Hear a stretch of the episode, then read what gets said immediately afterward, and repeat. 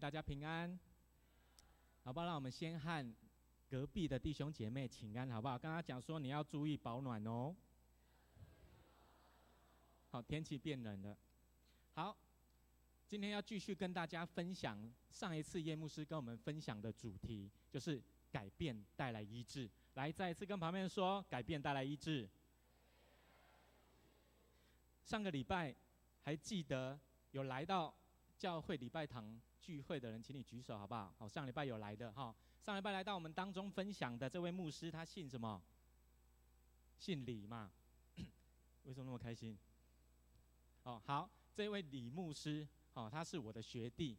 当他在台上分享信息结束了以后，哦，就有许多的弟兄姐妹来问我，哦，跑来问我说：“哎，蔡牧师，这个李牧师是你的学弟哦？啊，他怎么看起来那么成熟？”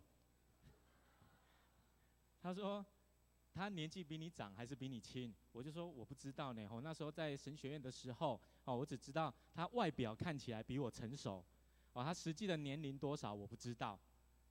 然后呢，因为有许多弟兄姐妹问我这个问题，所以我就想说，我一定要有那个调查的精神，我就赶快去调查我的这位学弟，他到底是几年次的？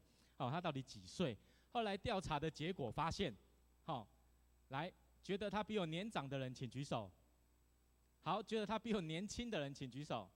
哎，五五坡哦，都有。OK，好，我发现了以后，原来他长我五岁。可是呢，当我知道这个答案了以后，我心里就有一个 OS，我就想说，怎么可能只长我五岁？应该长我十岁以上吧？亲爱的弟兄姐妹，没关系，好，上帝不像我们人看人的外表，上帝是看。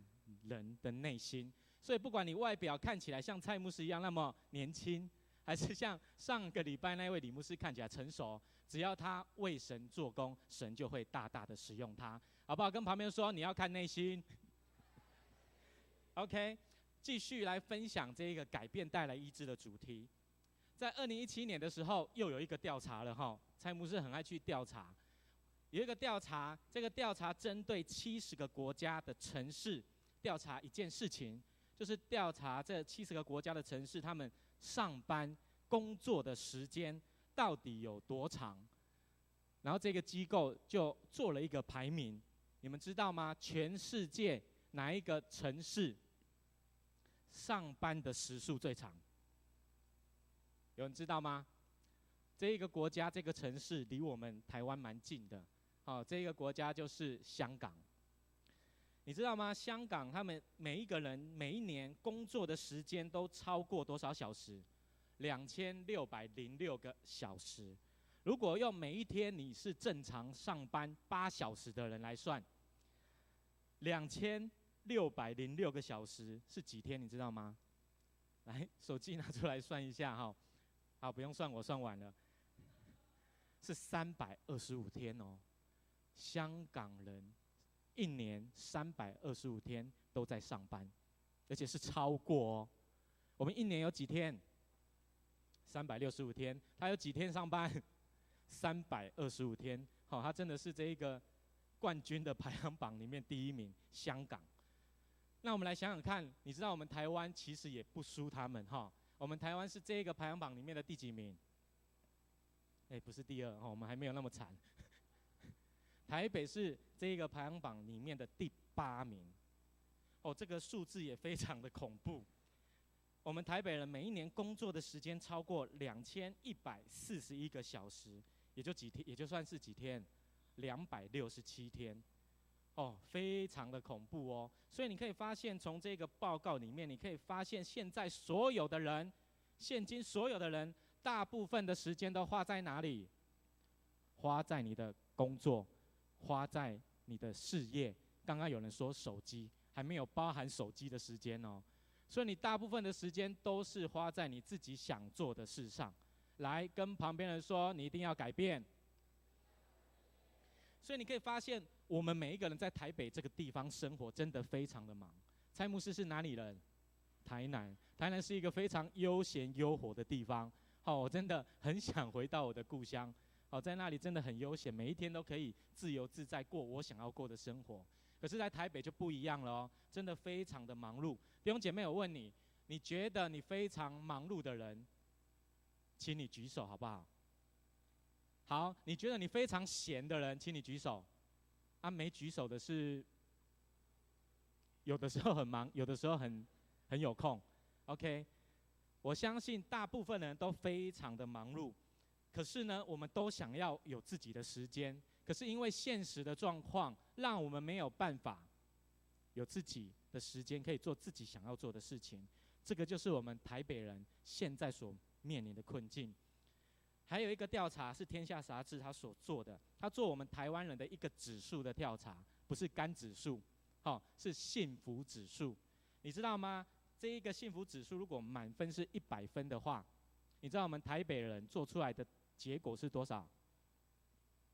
是六十六分，而且从这个报告里面当中，你看到台湾人认为台湾的这一个环境，或者是我们的国家，如果有两件事情改变的话，他们就觉得自己的幸福指数可以提高。是哪两件事？第一个是就业机会可以增加，第二个是什么？物价的那一个指数啊，就是停止上涨。所以你可以发现哦，大部分的人都觉得我要有工作机会，而且物价不要上涨。所以你可以发现这两件事情，都让我们看见了现在的人都觉得我的经济要好，我要有好的经济能力，我才会觉得幸福。弟兄姐妹是这样吗？有时候不一定是这样。可是你可以发现，我们大部分的台湾人都会觉得我要让我的经济能力很强。我就可以过着一个幸福、快乐、美满的日子，可是有的时候不见得是这个样子。在去年的时候，在四月份的时候，有一天晚上哈，我跟几个同工刚好有机会可以去探访一个青少年，他是一个高中生，他的高中就在那一个金华城附近，所以呢，我就跟着这位同工，我们就开车要去到他的学校去探访他，我们就开八德路过去。就开车开车开到一半的时候，突然发现前面的路口怎样被封起来了，然后我们就在那边一直绕路，一直绕，绕了好久才到那一个地方可以探访那个青少年。可是呢，我回到家了以后，我就想说奇怪，这个地方到底发生什么事情了？所以我又拿出我那个探险的精神，要调查的精神，哦，就好像要调查我那个学弟到底是几岁一样，我就去调查，结果发现哇。原来那一天那个时候，刚好就是八德路跟复兴北路的那个路口发生了一件事情，就是地层下陷。所以呢，我们的政府就赶快把那个路口给封起来。结果那一阵子，那那个时候交通非常的混乱。结果政府说两天就要把它整修好，后来没有，因为那个地层下陷的状况从两公分变到七公分。后来虽然他把这个状况给整修给恢复了以后，可是呢，在那一段时间，工作所有的人经过那个路口，都在交通上面受了很大的影响。那一段期间，那个路口等于是瘫痪的状况。所以，虽然他之后已经好了，可是那段时间影响了很多的人。亲爱的弟兄姐妹，你一定要记得，有的时候我们的生命就好像这一个瘫痪、地层下陷的路口一样，有的时候瘫痪了。地层下陷了，影响到我们的生命。你可以发现，我们的生命不断的被这个世界的价值观，还有一切所做的事情掏空了我们的生命。所以你的生命不断的被这个世界来掏空，让你没有办法做一个正确的决定，好不好？再一次跟旁边人说，你不要被掏空。所以有的时候，我们在这个当中，我们就忘记了要照顾自己的生命，特别是你的心灵。特别是你的心灵，你的心灵如果没有好好照顾的话，有一天你的生命就会因为世界给你的重担，然后让你的生命造成了地层下陷的状况出现，然后你的生命整个被掏空，你的生命就瘫痪了，导致你不想要再活下去。所以现在这个时代的文明病是什么？忧郁症、躁郁症，因为我们都被这个世界的价值观影响。太多忙碌的事情让我们没有办法去胜过，太多忧愁的事情让我们一直让自己陷在那一个低潮的当中。所以我们一定要来改变，我们一定要来改变，改变我们的生命，我们才有办法得着从神那边来的医治。在今天的经文当中，一个主角，这个主角是谁？他叫做以利亚，他是以色列当中一个很有名的先知。哦，当耶稣他快要被钉十字架的时候，他在他带领他的门徒在山上的时候，他就变相了。哦，他的全身就发出了光，然后他的左边跟右边出现了谁？出现了摩西，出现了以利亚。摩西代表什么？摩西代表神的律法。以利亚代表什么？先知。所以这个以利亚可以说是以色列里面最伟大的先知，他是充满着能力的先知。有一次，他就跟那一些外邦人的这些祭司跟他们征战，哦，他们就在加密山上面发生什么事情？他一个人打几个？他一个人不是打十个而已哦，他一个人打四百五十个，跟他们斗法，看看到底是我的上帝是真实的神。还是那一个拜巴力的、拜外邦人的那一些先知拜的神是生的神？后来谁赢了？他真的一个打四百五十个，结果以利亚赢了。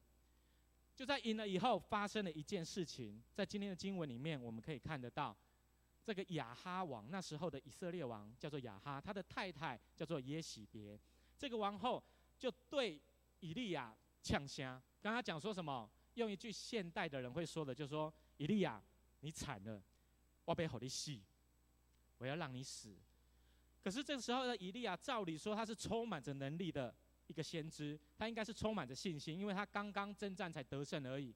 可是呢，经文告诉我们，他并不是用这样子的态度面对那个时候的状况，他是用什么态度面对的？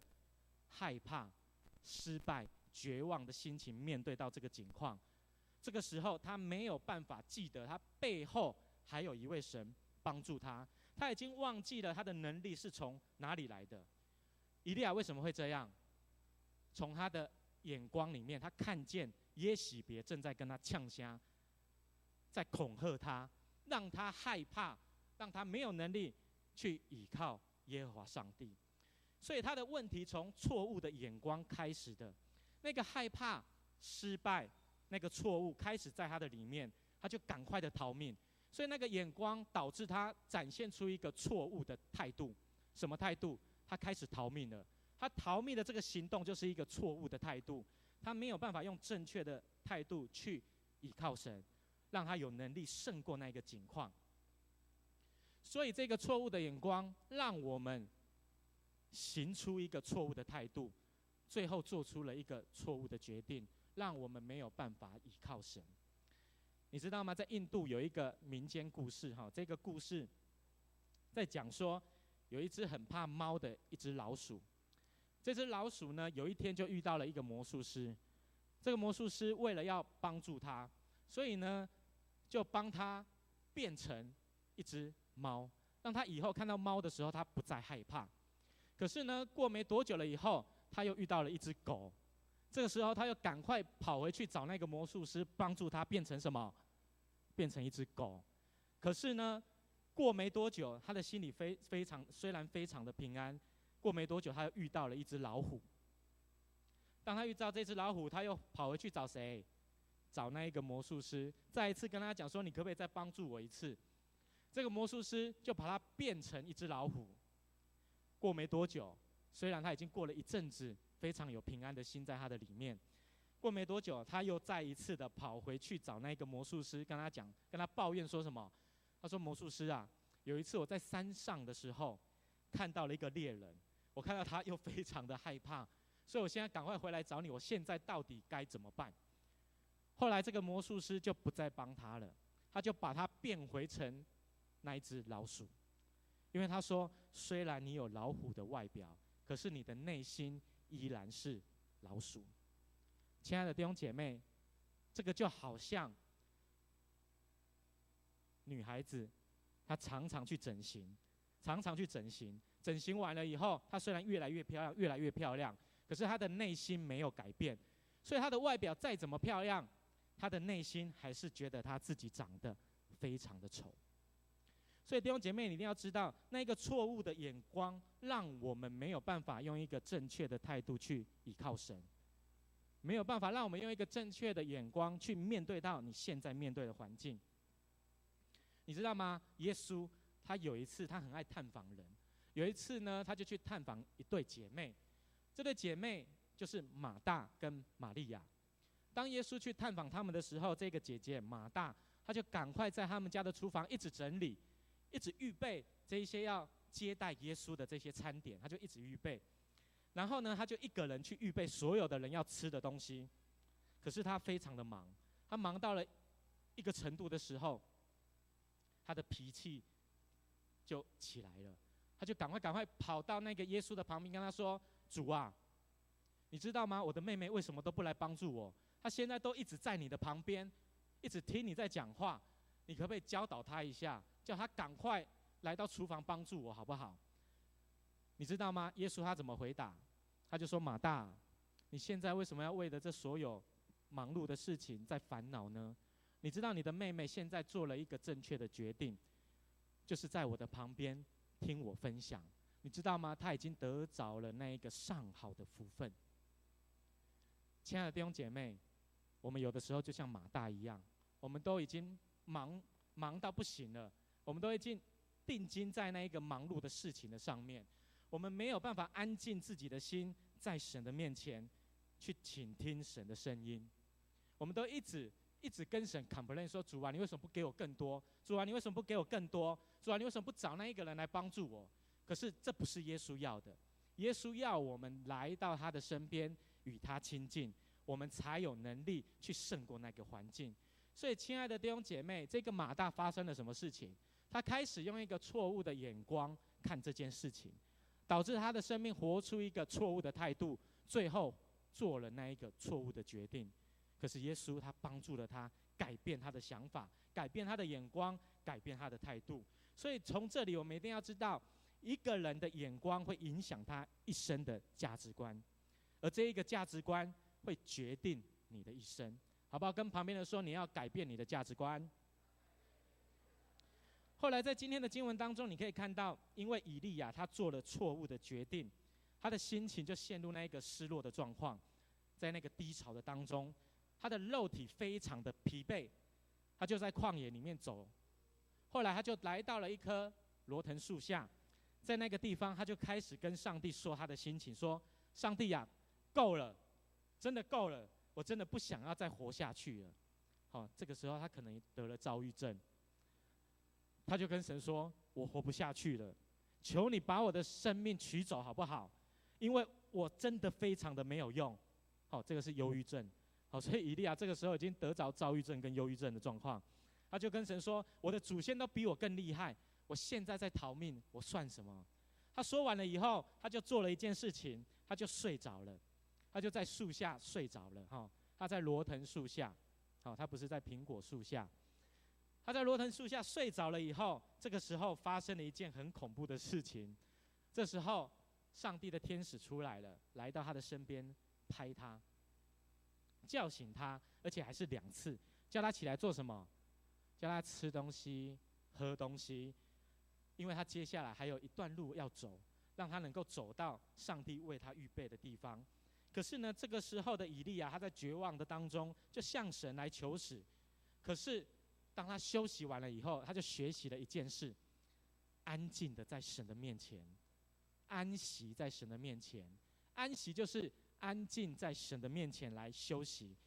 当他安静的时候，神的话就出现了。今天的经文就告诉我们，耶和华的话就临到他。当我们安静的时候，神的话就临到他了。在前阵子，我有去参加一个小组哈，在这个小组的时候，有有一天哦，那一天，这一个当中有一个姐妹，哦，她就在分享，她就问我说：“哎，蔡牧师，你知道前上个礼拜为什么那一个新慈在台上讲道？”她就讲说：“他怎么可以在台上讲道？”我就跟她讲说：“他不是，他现在已经是传道了哈，他现在已经是传道了，他不是以前的那个社青小组长了。”然后我就跟他讲说：“那你有什么意见吗？”他就说：“没有啊。”新慈在不在？好，听一听就算了哈。这一个房子里面的人不要再讲出去了哈，我怕他会难过。他就说：“可是我听新慈传道在讲道的时候，他真的有一个恩赐呢，他让我觉得我很想睡觉。所以呢，他就说他那一天他就坐在那边睡觉，然后过没多久，过没多久，他就说，我就问他说，你听心志传道讲道会想睡觉，那你听叶牧师讲道会不会想睡觉？他就说，嗯，也会呀、啊。然后我就没有继续问下去了。到了下个礼拜的时候，他又问问这个问题，他说：“蔡牧师啊，上个礼拜叶牧师讲到说，真的让我很想睡觉。今天叶牧师也不在，感谢赞美主啊，也不要讲出去哈，叶叶牧师俩也不要讲。他就说上礼拜叶牧师也让我很想睡觉。这个时候我就提起了我的勇气，我就跟他讲说：你听叶牧师的讲到，你也想睡觉？他那么有趣，你怎么会想睡觉嘞？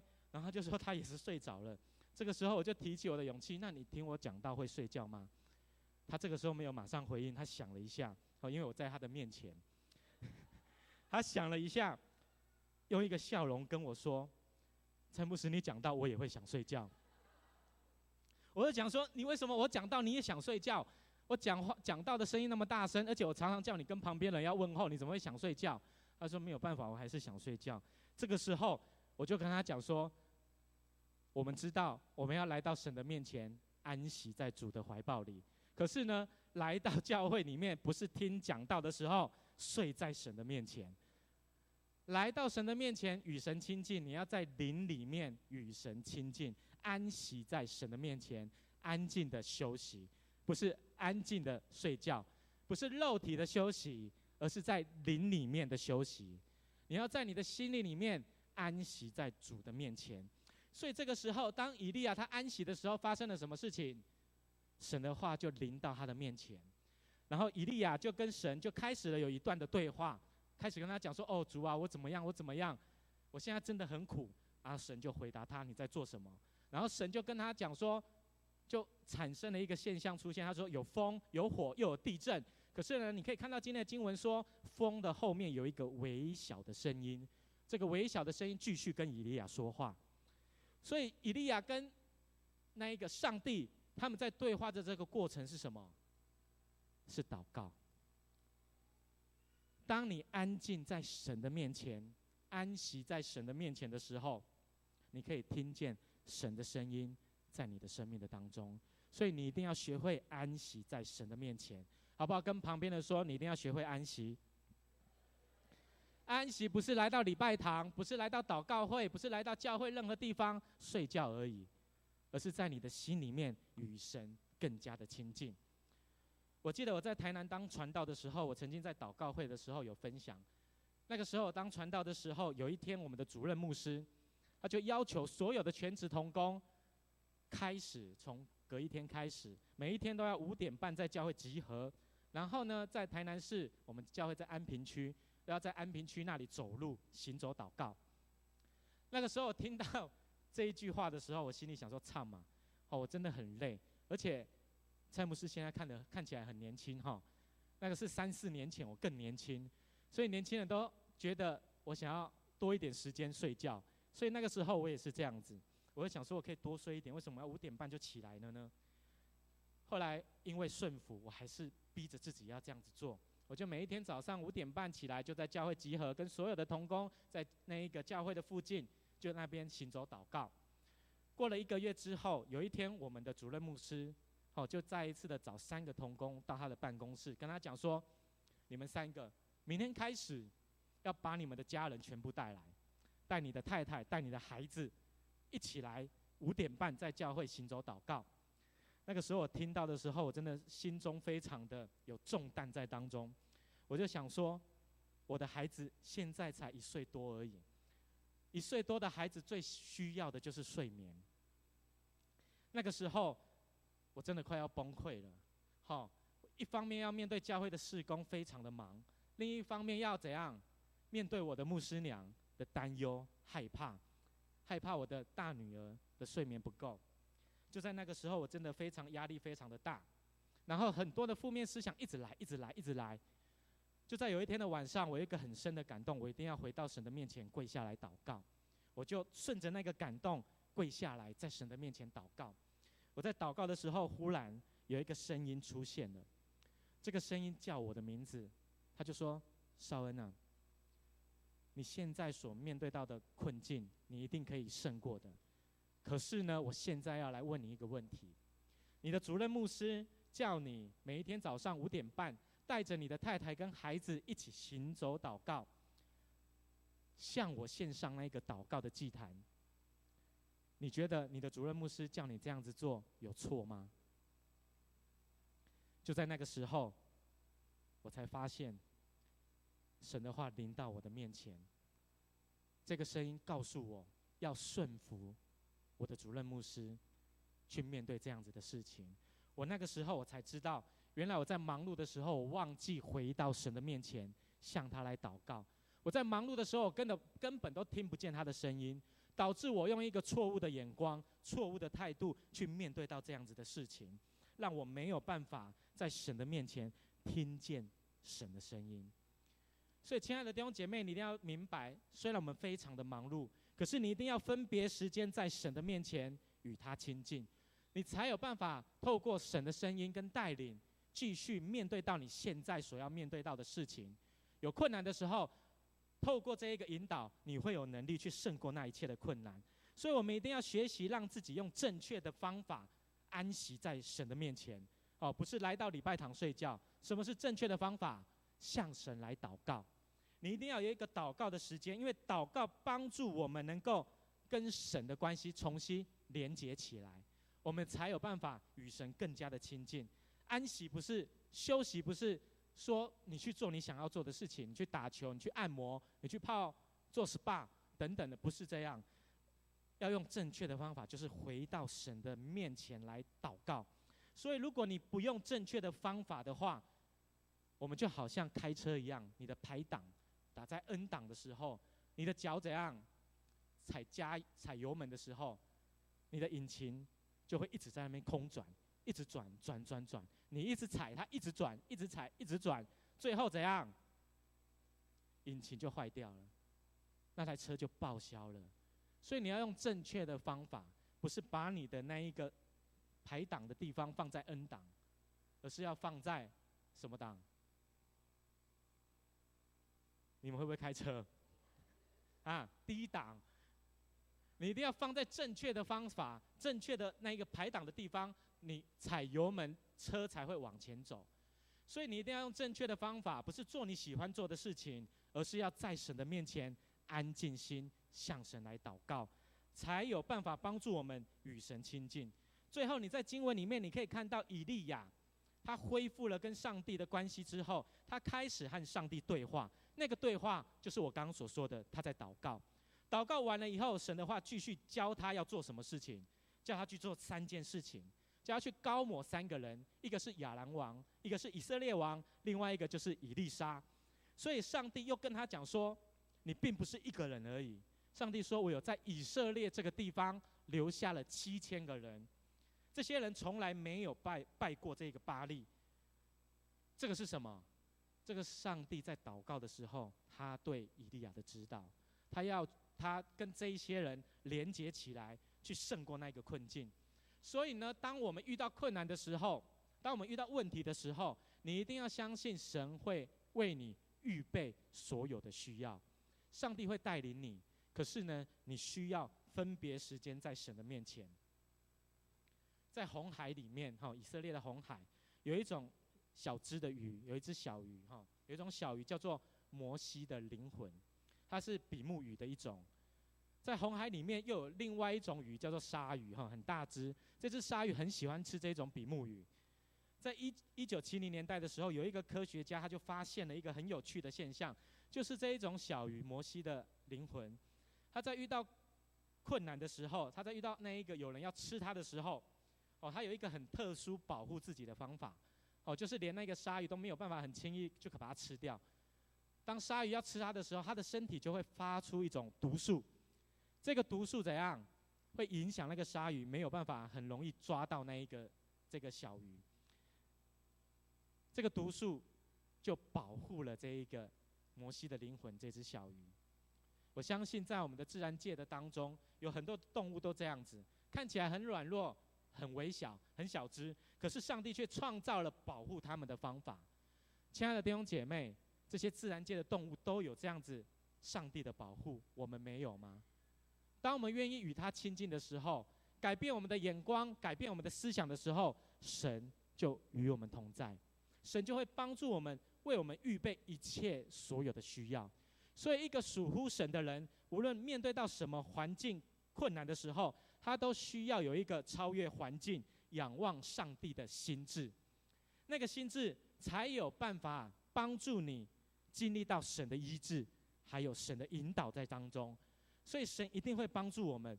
为我们预备所有的需要，我们要有信心来仰望他。可是前提是你需要有一个祷告的生活，好不好？再一次跟旁边说，你一定要有祷告的生活。所以，亲爱的弟兄姐妹，我鼓励各位，你一定要有自己个个人祷告的生活，半个小时、一个小时。除了这个以外，你还需要参加教会的祷告会，你需要与人连结，就好像前一次叶牧师跟我们说的。我们要与人连结在一起，我们才会有力量胜过环境。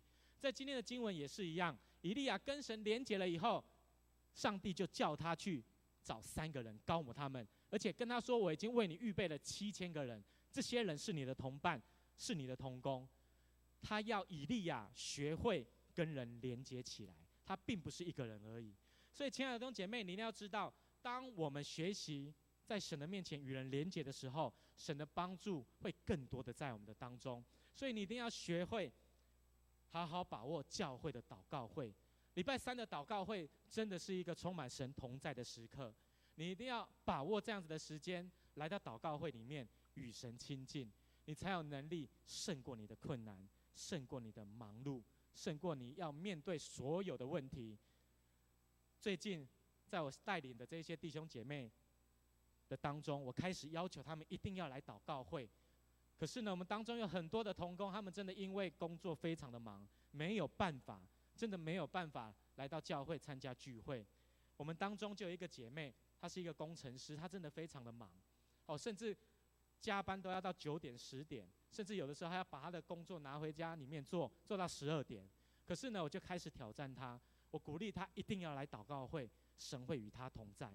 他就下定决心，把那个时间分别出来，每一周的祷告会都来到教会里面跟神来祷告。就在祷告会的时候，他充满着神的感动。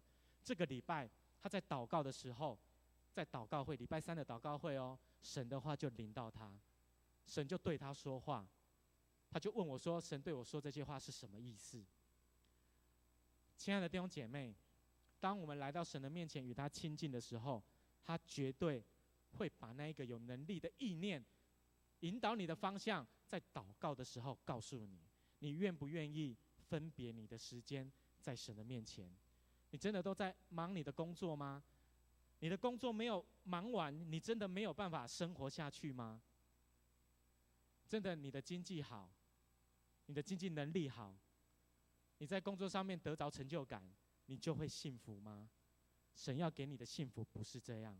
神要给你的幸福比这个还要高过许多，神给你的祝福远远超过这一切。把你的时间放在应该放在的事情上面，神就会与你同在。弟兄姐妹，好吧，让我们最后的时刻一同起立，让我们在神的面前再一次的祷告，求神帮助我们改变我们的眼光，改变我们的态度，让我们能够做出一个正确的决定。现今这个时代，许多的弟兄姐妹非常的忙，因为工作，因为家庭，还有孩子要照顾，很多忙碌的事情都已经影响了我们，没有办法与神亲近。可是今天早上，你可以再一次做一个正确的决定，求神来帮助你，求上帝来帮助你，让他。能够在你的生命的当中听见他的声音，让你跟他更加的亲近，神的话就会进入到你的心里面，你的心、你的灵就可以得着完全的释放，与神更加的亲近，他会赏赐那一切的能力在你的生命。忘记当初神呼召你的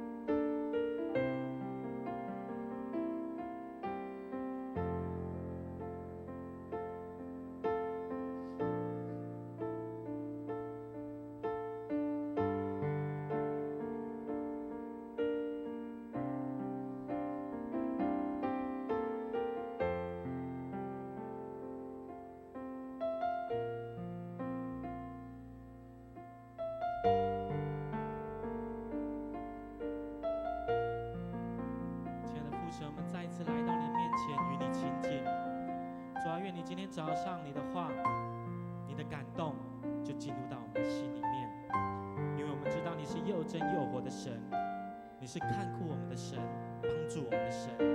主啊，帮助我们，真的能够每一天分别时间在你的面前，与你更加的亲近，也让我们常常在祷告会的里头经历到你的神迹奇事与我们同在。好，让我们在现今这个时代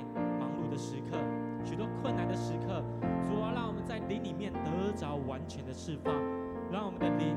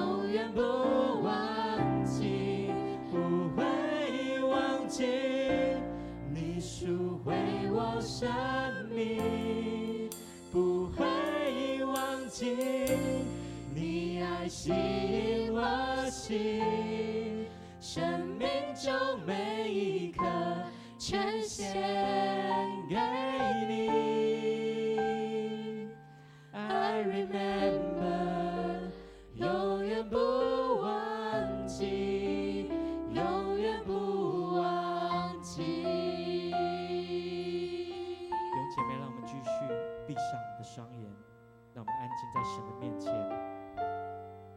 这个时候我要做一个邀请，好不好？今天早上听到今天的信息，感动你的心，你愿意再一次回到神的面前，再一次的决志，跟神说：“主啊，是的，我愿意